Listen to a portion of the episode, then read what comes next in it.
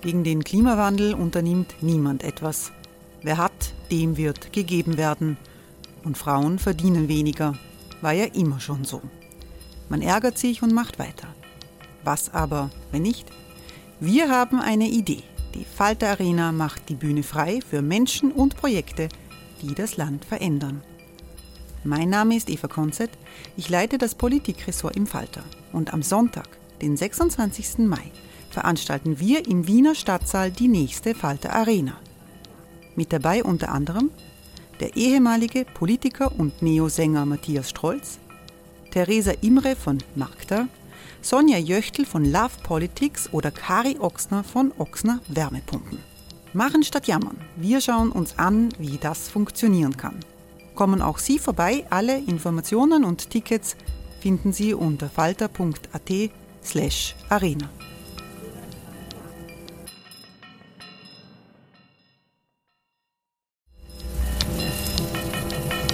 Falter-Podcasts werden durch Werbung unterstützt. Das hilft bei der Finanzierung unseres journalistischen Angebots. Die Erderhitzung ist kein Gefühl, aber mit vielen Gefühlen verbunden. Sorgen etwa oder Angst. Eine Veranstaltung gegen diese Ohnmacht ist Tipping Time, eine Klimakonferenz der Zivilgesellschaft.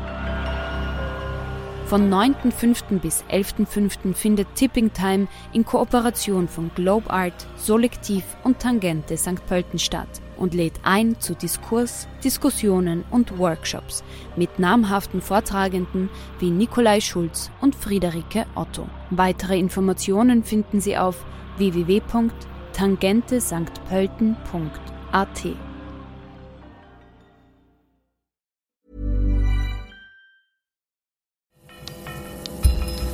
Falter Radio, der Podcast mit Raimund Löw.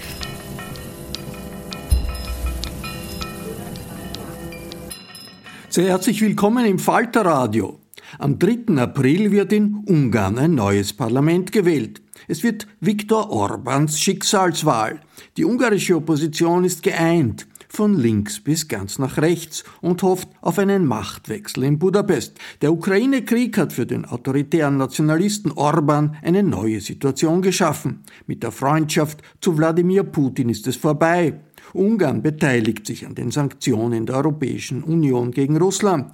Die Anti-Flüchtlingsgesetze sind innerhalb kürzester Zeit ausgesetzt worden. Wie sich die Situation in Ungarn einen Monat vor dem Wahltermin darstellt, hat eine Expertenrunde online in Wien besprochen, die vom Presseclub Concordia, dem Forum Journalismus und Medien und dem Institut für die Wissenschaft von den Menschen in Wien gemeinsam mit der Erste Stiftung organisiert hat.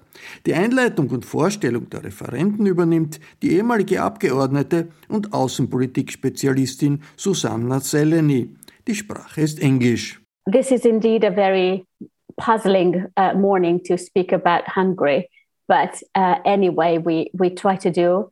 Um, so, the Hungarian election will be held on 3rd April this year. Uh, Hungarian elections are an interesting issue uh, since uh, 2010, uh, but probably for most Europeans, it's the over 2015 period when when a larger international public understood that something in Hungary is happening, which is uh, is different than how Europe looks like and how uh, Hungary actually uh, developed itself over the years. So uh, I don't go into historical details because I know that many of you are very well informed about Hungary. Uh, I just would like to say that um, there are a couple of new things compared to the four years ago, elections, which were in 2018, and when Viktor Orban's party Fidesz gained um, third time in a row uh, supermajority, uh, meaning a constitutional majority uh, in the Hungarian parliament, providing the ever largest uh, power to uh, an, a European government since the war. So this is now the the fourth election since 2010. And um, there are a couple of things which have changed uh, since the last elections. The first thing is that the the scene, the political scene, is is rather different. Uh, you may remember that uh, four years ago, a huge anti-migration, anti-liberal, anti-European campaign was uh, uh happening by using uh, state resourcing by the governing party. This is definitely not the case this time. Uh, there are more shaky economic situations in these days due to the pandemic and and the um, and the last couple of years, which was definitely not something Fidesz on government expected. Um, the inflation is it's quite high in Hungary. It's eight percent uh, at the moment. That a year ago it was three point five percent, uh, and uh, the government had to uh, transfer to the Hungarian public a large amount of money in the last couple of months. It, it's something like 15% of the entire GDP went to the population in the last couple of months in order to, to smooth uh, the situation and, and maintain the well being of, of people.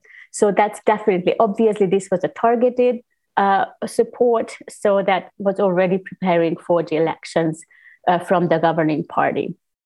The, the other thing is that the COVID crisis itself, this was mainly realized as a kind of fine management by the government, but we never really know how the lots of personal um, uh, situations has changed over the time and how this changed the, the people's uh, uh, relationship to, to government, even Fidesz voters. And probably the largest change is that, that Hungary has a very majoritarian election system, uh, which uh, made it possible for the governing party to gain this high majority in parliament, even though in the last two elections they didn't reach the half of the popular votes. Uh, because the opposition was fragmented. At the moment, six parties are sitting in the parliament, and there are plenty of independent MPs. So now, six of these six parties basically joined and ran together in a one uh, big list. Plus, in each uh, electoral district, they all together run one candidate.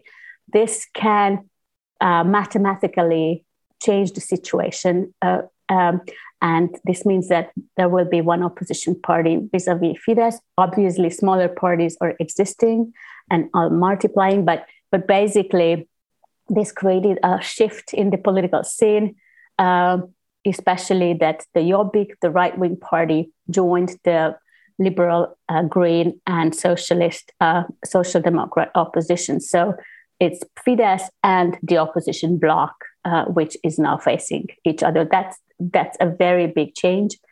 Opposition parties, though there are plenty of discussions and debates among themselves, uh, are running together and, and, headed by a prime minister candidate, Peter Márki-Zay, who was elected at a primary in September last year. So that's basically I wanted to say as a kind of preparation because our speakers um, will tell uh, much more for you. First of all, I'd like to ask Daniel Mikecz, a political scientist, uh, fellow of the uh, Political Science Institute at the Academy, uh, Hungarian Academy of Sciences, and research fellow at the Republikon Institute, to speak in more details about about political developments in the last couple of weeks. Daniel is also um, an expert in studying uh, movement and new movements um, so you can you can learn a lot from him. Agnes Urban is an economist and media expert. Uh, beyond teaching at the University of Corvinus, she is a founder and key researcher of the uh, Media Monitor uh, organization. It's an NGO uh, which uh, creates high level monitoring of uh, following developments of the media market, regulations, and content uh, and she can tell you more about what's the opposition's approach and hopes vis-a-vis the, the Hungarian media. Uh, and finally, uh, Botond Feledy is a foreign affairs specialist, um, senior fellow of the Center of European Integration and development aid and and research and and uh, uh, Boton has been working at the European Parliament years ago and is living in Brussels at the moment. And he he will tell you more about how Hungary's changing relationship with the European Union means what this election might mean for Europe and for neighboring countries and for Hung- Hungary's allies. And most probably, uh, Boton will also speak how the the crisis in Ukraine, actually the war in Ukraine that just uh, escalated today, will have. Um, I don't know if the election, whether you can speak about that, Botond, you will see. But definitely, it's something which is interesting because Hungary, in the last couple of years, had a very special and straight relationship both to Russia and Ukraine. So it is a new situation for the Hungarian government. So um, I uh, I would like to pass the floor now to you, and I think probably first Daniel to speak a bit more on the Hungarian political landscape. Thank you very much, Zsuzsanna. Uh, thank you, Mirjana, for uh, having me. Um, so uh, I'm going to talk about internet issues, but uh, at, uh, at, this time, I think it's also inevitable to to talk about the impact of uh, of uh, the Russian invasion of the Ukraine and um, what kind of uh, internal consequences this conflict might have. Um, but I don't. I would want uh, going to discuss uh, international politics, just the, the the domestic, the internal impact of this conflict. I was asked by Mirjana to talk about uh, the uh, the agenda, the political agenda in Hungary, and what actually the people are talking about. What are actually the, the important issues Hungarian people, the Hungarian voters, are interested in? And uh, I am lucky enough to just I just received some um, uh, poll opinion poll data uh, yesterday, uh, where there was a question about what people are discussing with family members, with friends? What are actually the political issues they are discussing? Because, as a matter of fact, it's uh, uh, you know what people see on social media, what you can read in the news. That's that could be quite different. What actually people are really talking about, and um, the most important issue are salaries, pensions. So basically, uh, the income of the people. Uh, this is what they are talking about but probably this is what we're talking about independently from any kind of uh, government or political parties. This is actually when it comes to uh, when it comes to uh, uh politics, so to say, then people talking about uh, the income, which is actually quite important in the light of the welfare measures of the Fidesz. But I'm going to come back to that. Uh, they also discuss the pandemic, COVID 19, uh, which is actually when uh, at the beginning of the pandemic we uh, saw uh, in the in the data that people care much more about uh, public issues.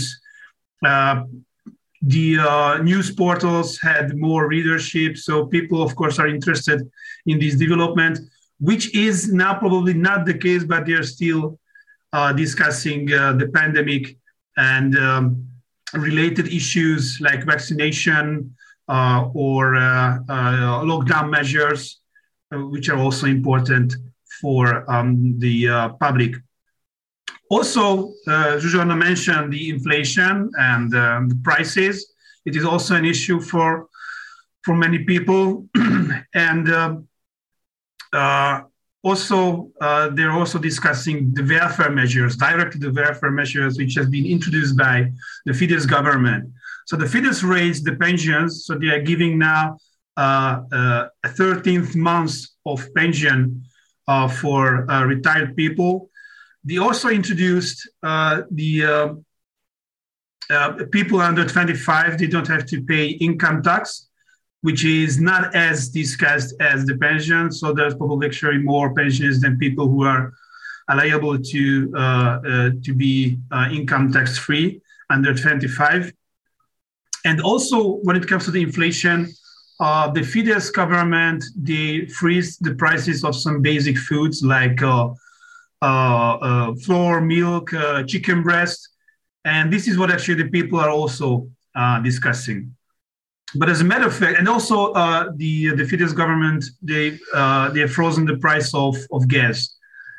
Uh, but still, in the same uh, opinion poll data, we see that when it comes to the to the competency, when it comes to policy competencies of the government and of the opposition, and to uh, have the competency to to govern uh, to uh, to have uh, a good governance in some policy fields, then surprisingly, the opposition is not worse than the government. In some policy areas, like um, uh, uh, uh, environmental policies, or or just to decrease income inequality or uh, ease uh, social tensions between people.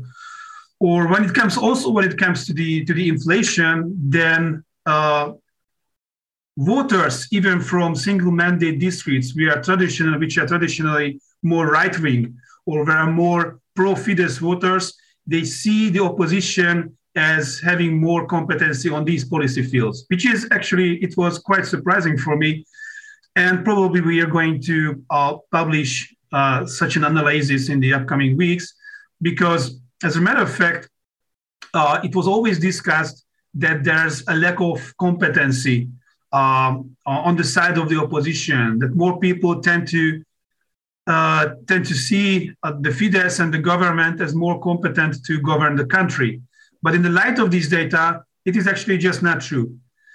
So this is this is what uh, when I was talking about the differences, what we get the uh, some kind of insights from social media, from all bubbles, or what we have from uh, from the uh, uh, from the news agenda, uh, and what actually opinion leaders have been discussing. That there's a lack of of of yeah, not just leadership, but there's a lack of of, of, of policy competencies from the side of voters. It's not uh, totally true. And as a matter of fact, there are bigger differences between the opposition and uh, the, the government uh, on policy in policy fields like uh, like inflation and um, decreasing income inequality uh, for the benefit of the opposition.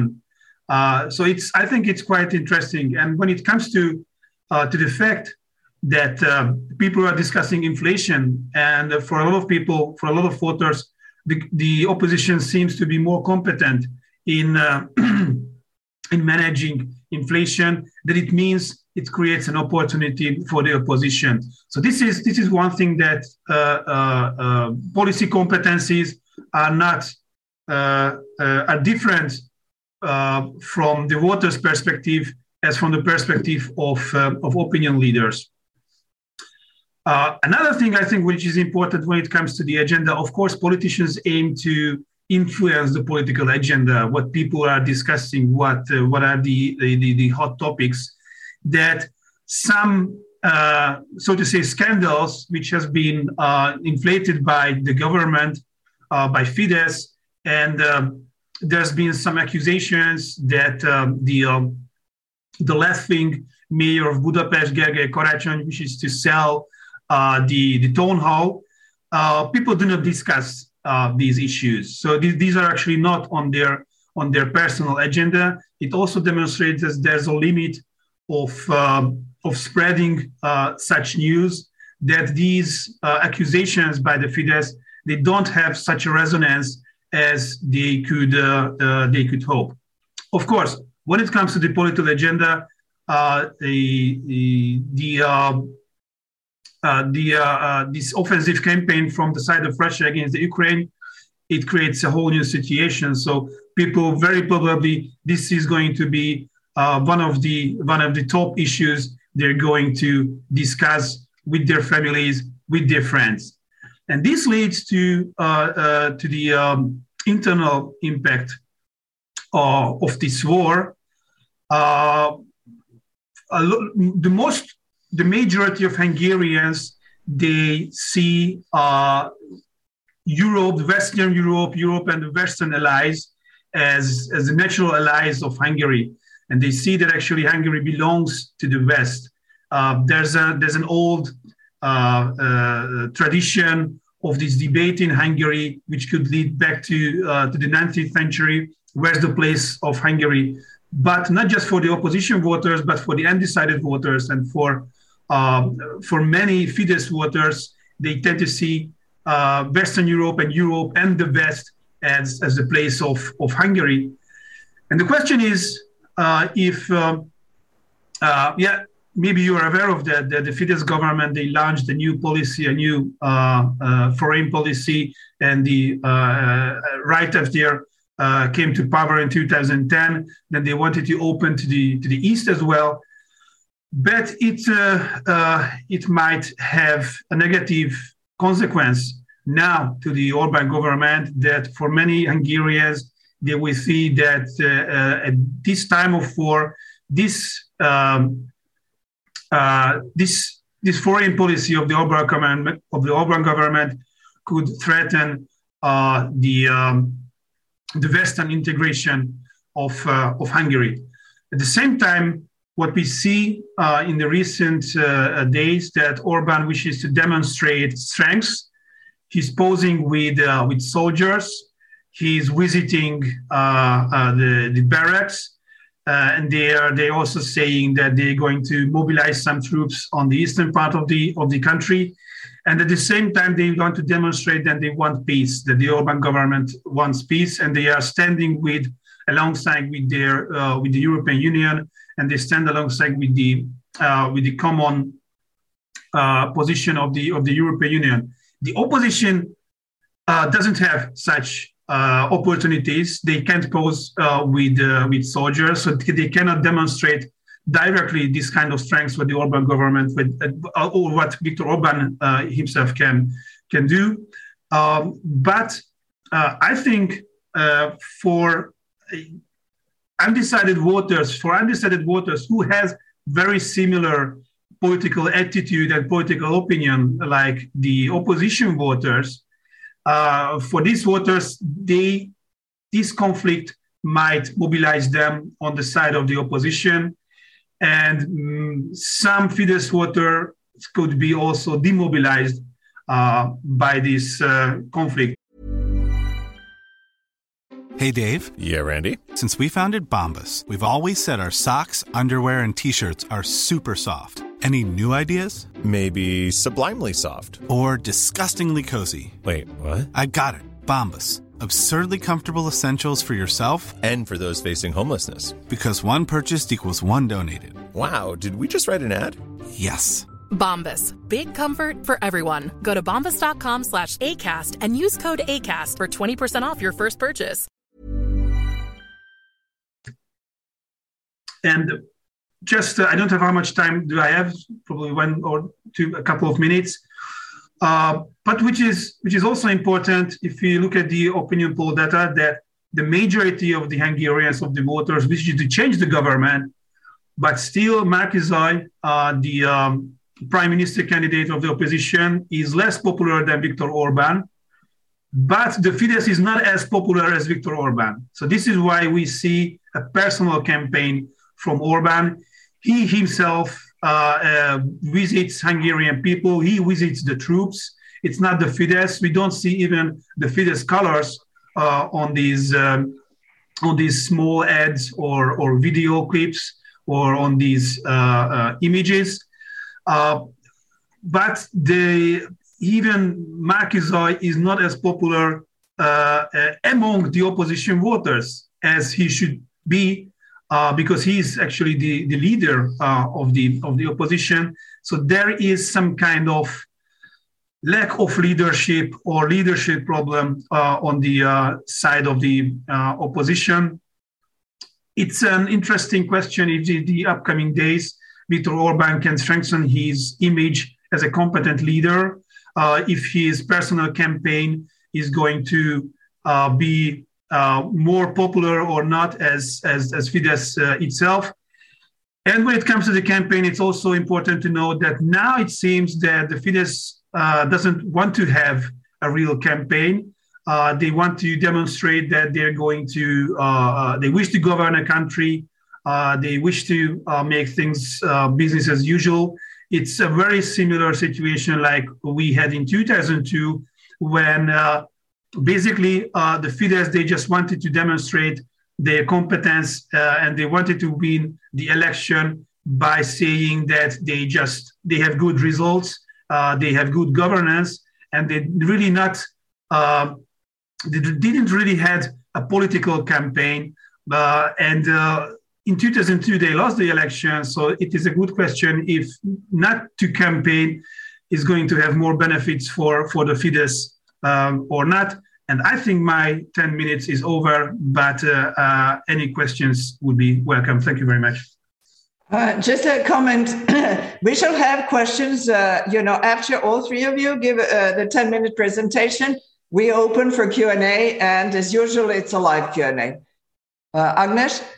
Thank you very much. Um, I, I have few slides and, and I'm I promise uh, it will be short, but uh, oh no, uh, I, I cannot share it.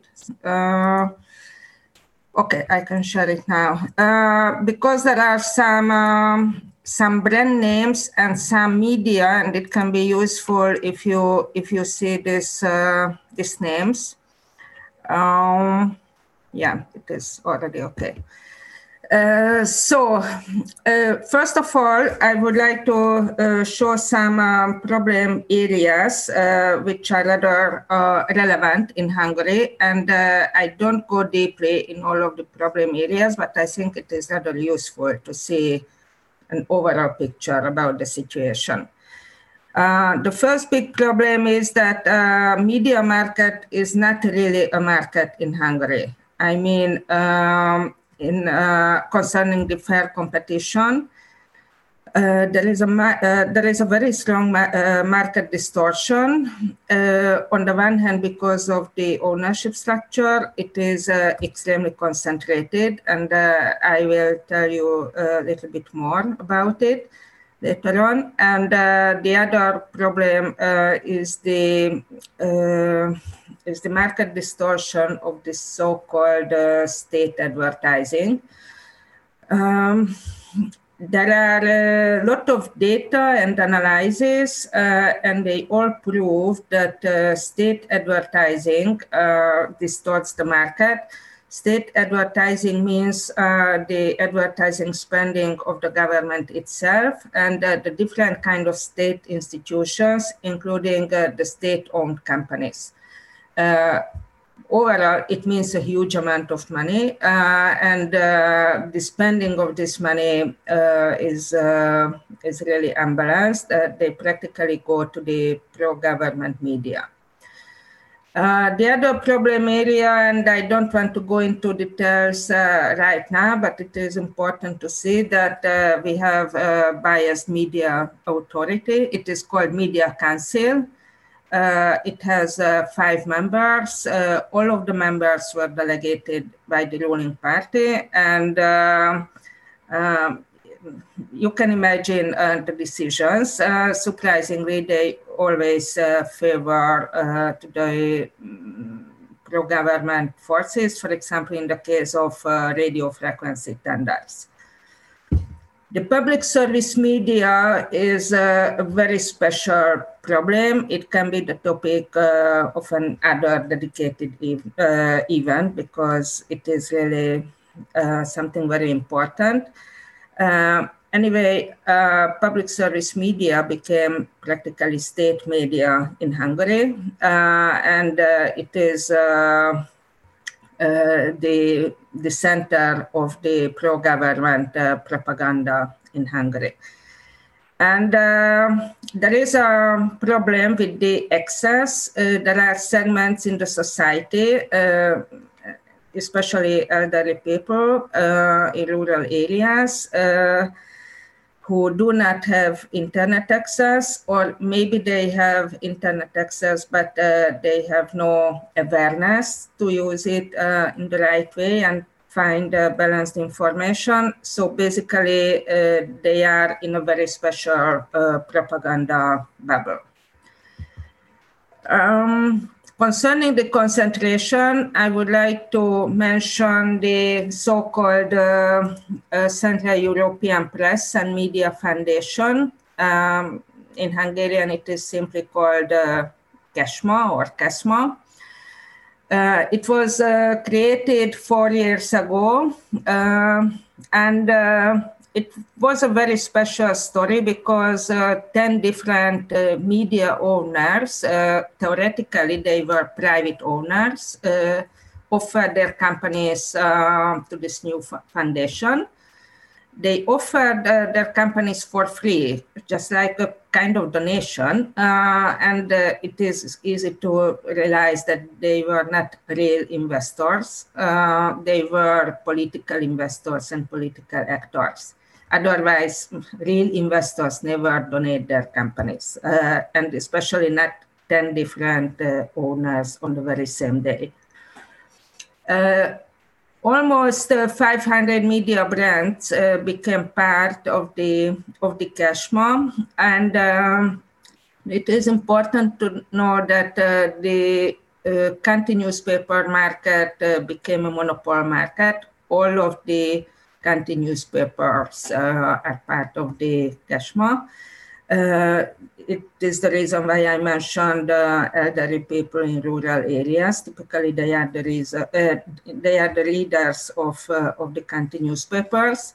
But uh, it is also important to mention the Origo. It was a famous uh, news portal, and it is still a famous news portal, but it is not a quality one anymore. Um, there is also monopoly market uh, in the national commercial radio segment. Uh, there is uh, only one player in this segment, uh, Retro Radio. It is also owned uh, uh, by KESMA. of course, it is a music radio, but the news in every hour can reach high audience. Uh, there is a well-known television uh, news channel, uh, the so-called Hír TV. Um, it is uh, also part of the media empire, of this media empire. And, uh, and there are uh, several newspapers and magazines. I cannot list all of them, um, but the Magyar Nemzet is a famous right-wing news portal there are several uh, um, tabloid newspapers, uh, just like Ripost, maybe it is the most well-known, and Metro is a free newspaper. so uh, this uh, this KESMA has uh, an incredible big portfolio. Uh, and uh, it is also important to mention that uh, there was a, a government uh, decree um, after this uh, this very special uh, acquisition of KESMA, and um, and it is called a kind of national strategic importance merger. So neither uh, the competition authority nor the media council uh, were not allowed uh, to, to examine this, uh, this transaction. And um, a few words about the independent media, uh, because uh, interestingly, we, we still have a small but flourishing independent media market. Uh, they try to survive um, in this very, very difficult uh, market environment. On the one hand, uh, there are business model uh, challenges because of the big digital platforms. On the other hand, uh, there is a very special Hungarian market environment. Um, the crowdfunding and uh, and the individual donations are more and more important uh, in the independent media segment uh, and um, and the independent media is typically available uh, as, as online service. Uh, so in the in the very costly traditional media segments, uh, it is not really possible to to find a sustainable business model. Uh, so basically, the independent sources are online sources. Um, there are some special cases, uh, for example, the RTL Group, which is uh, an independent uh, television owned by the International RTL Group, owned by the Bertelsmann. Um, but it is a commercial channel, uh, not not a political uh, uh, or a news channel. Uh, so it is a real commercial channel, but it has a daily news program uh, with high audience uh, rate. And um, there are some political weeklies, print political weeklies, uh, but they have low circulation. Honestly, they are basically read by some Budapest intellectuals, uh, but uh, they cannot reach uh, wide audience. So basically, the online uh, market segment is the only one where uh, independent voices are available. Uh, and it is not easy for them to find a sustainable business model uh, and uh, there are other problems uh, and it means the working conditions for the journalists. They do not get information from state institutions and government politicians. They do not get interviews they do not get uh, data if they send uh, a data request based on the Freedom of Information Act. Uh, so it is absolutely difficult today uh, to, to be independent journalist.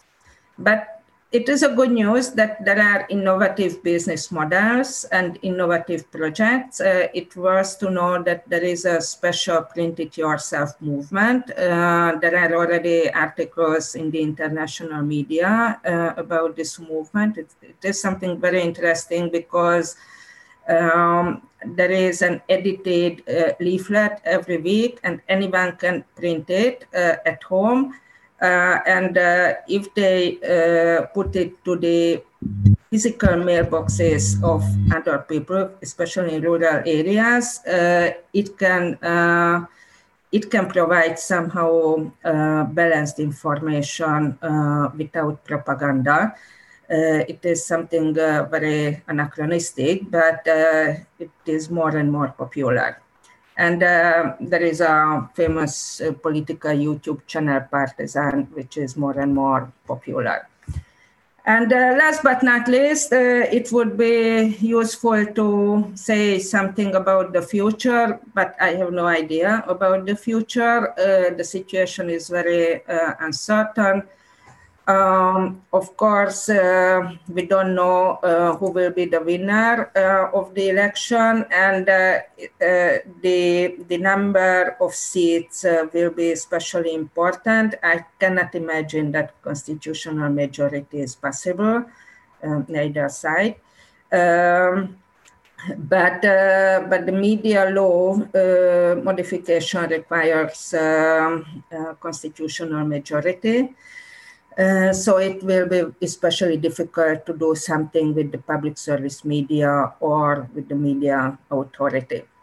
Uh, the only good news is that um, commercial uh, pro-government propaganda uh, media um, can relatively easily uh, disappear from the market because uh, they, they are financed uh, by state sources today. Uh, if they do not get uh, uh, state sources in the future, they will be hardly sustainable in financial sense. Uh, so I think many of the propaganda brands will disappear after the election, and it is so it doesn't require um, supermajority or it doesn't require any change in the media law. Uh, so uh, thanks for that, and uh, I hope there will be further questions and uh, and I can go into details. Thank you. Thank you so much, Agnes. Botond, uh, you uh, wrote to me this morning asking if we should still do this event or not. Why? And please, uh, the, the screen is yours. Thank you. Thank you very much. And I'm also greeting everyone in this excellent call. And uh, otherwise, I would be extremely grateful for uh, the chance to talk about uh, on, a, on a quality background on the Hungarian elections to you, to Zsuzsa, and, uh, and those organizing the event. Um, of course, uh, since five o'clock, my phone is ringing, and and um, I have been receiving um, calls, messages, contacting the Ukrainian friends, and trying to oversee the situation which is, I guess, um, became extremely difficult to understand what exactly happens on the ground for the last 24, 48 hours as the open source intelligence sources um, are getting depleted. Anyway, um, this is also allowing me to talk about Hungarian foreign policy uh, in a special context. Uh, it's not only a watershed moment for uh, Europe and the future of Europe and how the European security structures will be shaped by the war. Um, of course, today I'm emotional and I'm uh, in advance excusing myself for that. Um, at the same time, I'm, I'm, trying to keep myself very realistic. And um, well, we can expect some meetings, some sanctions, some announcements, but no one is talking about uh, Hungarian troops going to Ukraine, except um, the Hungarian Prime Minister candidate uh, Marki who mentioned if NATO ever would allow it, Hungarians would join under uh, his uh, eventual leadership uh, from April on. Um, so that's something which is now uh, seemingly taking the Hungarian foreign policy orientations of the government and the opposition apart. Um, this is very interesting, and I guess um, I will need to watch the, the Hungarian foreign ministry talking uh, in the next days. What exactly is the stance of Hungarians? So far, we have understood that the government is uh, trying to stay out, as they said it, from the war conflict um, which is which is as a NATO member uh, most probably impossible. So here is my hypothesis. I want to talk about five things this morning. Um, one of them being Russia, the other is the RRF fund, China, Hungarian minorities, and the potential of the Hungarian foreign uh, ministry and its capabilities. That will be my very short, hopefully less than 10 minutes uh, expose. So, talking about um, Russia, um, my expectation have been that the Hungarian government would follow uh, even after the elections Germany, as long as Germany is soft enough with Russia. Now the situation has been changed by the uh, sanctions on Nord Stream 2 and um, the expectation that potentially, despite the new German government being open, openly and more critical uh, with the Hungarian government, um, it's difficult to imagine how they would reproach. But I guess that would be the objective of uh, Prime Minister Orban staying Prime Minister after April to try to get in the backyard of the new uh, German government through the uh, so called Putin Versteher approach, trying to tame, lame this conflict and somehow um, highlighting the energy needs of Europe and trying to stay on the uh, diplomatic tracks, as they said it this morning, um, so share the German stay also on this track. Um, then I guess Hungarians will have a sort of a chance. Uh, the Fidesz government might have a chance uh, to even befriend the new German government. That's a uh, hypothesis. Secondly, um, I would say that it is likely that the Russia policy of all Hungarian governments have been overtly or less overtly, but engaging with Russia in the last 20 years. So there was no Hungarian government being openly anti Russian uh, since 2002. That means that the Hungarian um, coalition partners of a potential opposition uh, government um, have been pro Russian before 2010, uh, especially the socialists. So I'm not mm, I'm not 100% buying in in the narratives that uh, whether there would be a radical change or not. Of course, the war is in this understanding a moment of choice. I would say moment of grace. On the one hand, it would allow the Orban government to exit the pro-Russian policy without a loss of face, because war is covering a cover, a cloud for the government to stay on a more Polish, more US-friendly track that would allow them, secondly, to reconstruct the V4, which has been seriously undermined uh, by the um, difference and a huge gap of perception of the Russian threat between Warsaw and Budapest. So it is um, becoming a balance that is not anymore um, so uneven, because if even the Fidesz governments after April would see the chance of a Polish rapprochement, of um, aligning more with US interest in the military sense, um, that would give them leverage also in other efforts, while Russia will be certainly isolated um, by the Western forces. So this is a moment of grace, despite the war, for the government to potentially exit after the elections um, this course of um, being uh, friendly with Russia. Secondly, um, I would say that the question of the reconstruction fund is cardinal. Whether and how, in large part, has it already already been earmarked in the Hungarian budget? I would say that this is a very huge issue for the opposition because even if an opposition government would come in, they would find that the money shall that be granted upon a government change um, with the investigations required by the European Commission, uh, that money has been already earmarked. It is possible to change it, but that would be uh, another um, hurdle for a quick and swift action of an opposition government. While for the Orban government, I guess it is showing its intention that after April, it would drive to a sort of a conciliation with the Commission and, of course, try to get the funds um, despite the uh, court decision uh, the last week.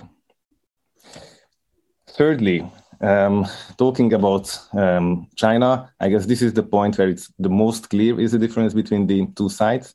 So Orban government staying on a pro-China track, uh, most probably uh, even after the election, while the opposition government has been making a campaign issue out of the anti-China stance, uh, naming streets, going going after um, the government in these issues, and I guess it is a, a, logical and rational decision by the opposition because they would not really receive much uh, from a pro uh, China stance. And it is also rallying the electorate around, especially the young people. Um, I can explain later if, uh, if there will be questions.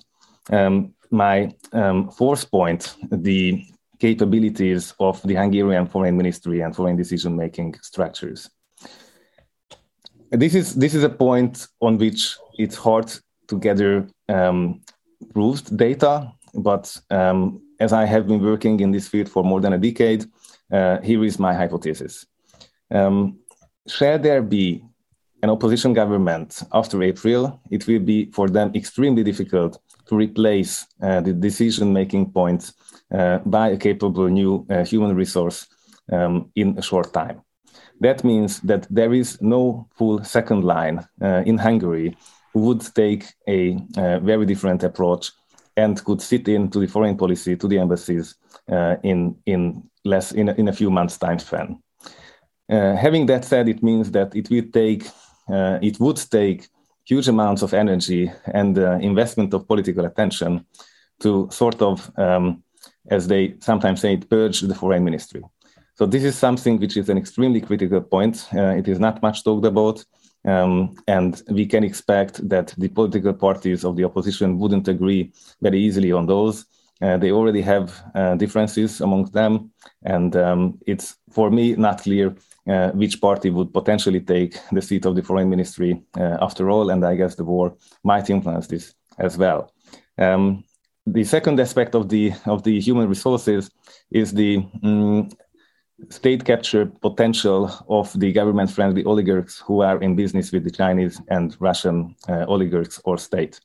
That's something that we need to discover in depth, and uh, this is also giving um, a hurdle in front of any momentum uh, coming to change foreign policy courses. At last, uh, my point is that definitely there would be a difference in the um, approach to the Hungarian minorities living abroad uh, in the neighboring countries. The Fidesz government has been openly investing money under different uh, legal um, mm, entities and government funds, buying up uh, land, real estate, investing in um, startups and other sorts of enterprises in all of the neighboring countries uh, with Hungarian minorities. I expect this to halt or to come to a much slower phase, and that the uh, money flow towards these territories, Hungarian population, would be seriously considered by an opposition government.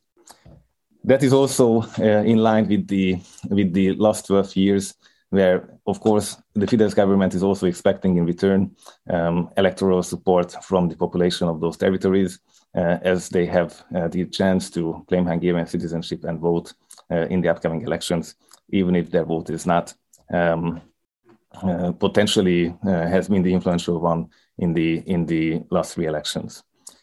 So there are many many um, alternatives coming up on these roads. The war is exacerbating these alternatives. Um, it is uh, in some ways offering a month uh, and a half to clarify some of the positions uh, between the the opposition parties as much as it is also capable to make it much more visible what's the difference between the China, EU, and Russia stance of the government and the opposition, as it will be uh, necessarily expressed uh, in the coming days and weeks in all the media uh, that we are following. Sie hörten Referate zur Situation in Ungarn wenige Wochen vor dem Wahltermin vom 3. April. Die Veranstaltung fand am 24. Februar statt in der Seminarreihe European Context bei den Organisatoren, dem Presseclub Concordia, dem Forum Journalismus und Medien in Wien und dem Institut für die Wissenschaften vom Menschen in Wien sowie der Erste Stiftung bedanke ich mich sehr herzlich für die Zusammenarbeit. Ich verabschiede mich von allen, die uns auf UKW hören. Regelmäßig lesen Sie Berichte aus unseren Nachbarstaaten im Falter. Ein Abonnement des Falter hält Sie am Laufenden. Das Abo können Sie im Internet bestellen über die Adresse abo.falter.at. Ursula Winterauer hat die Signation gestaltet, Philipp Dietrich betreut die Audiotechnik im Falter. Ich verabschiede mich bis zur nächsten Folge.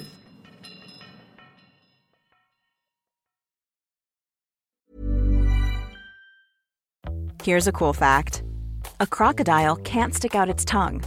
Another cool fact, you can get short-term health insurance for a month or just under a year in some states.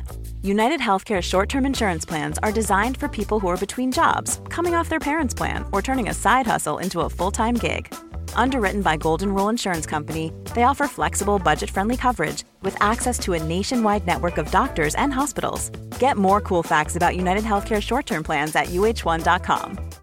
Imagine the softest sheets you've ever felt. Now imagine them getting even softer over time. That's what you'll feel with Boll and Branch's organic cotton sheets. In a recent customer survey, 96% replied that Bowl and Branch sheets get softer with every wash. Start getting your best night's sleep in these sheets that get softer and softer for years to come. Try their sheets with a 30-night guarantee. Plus, get 15% off your first order at bollandbranch.com. Code BUTTERY. Exclusions apply. See site for details.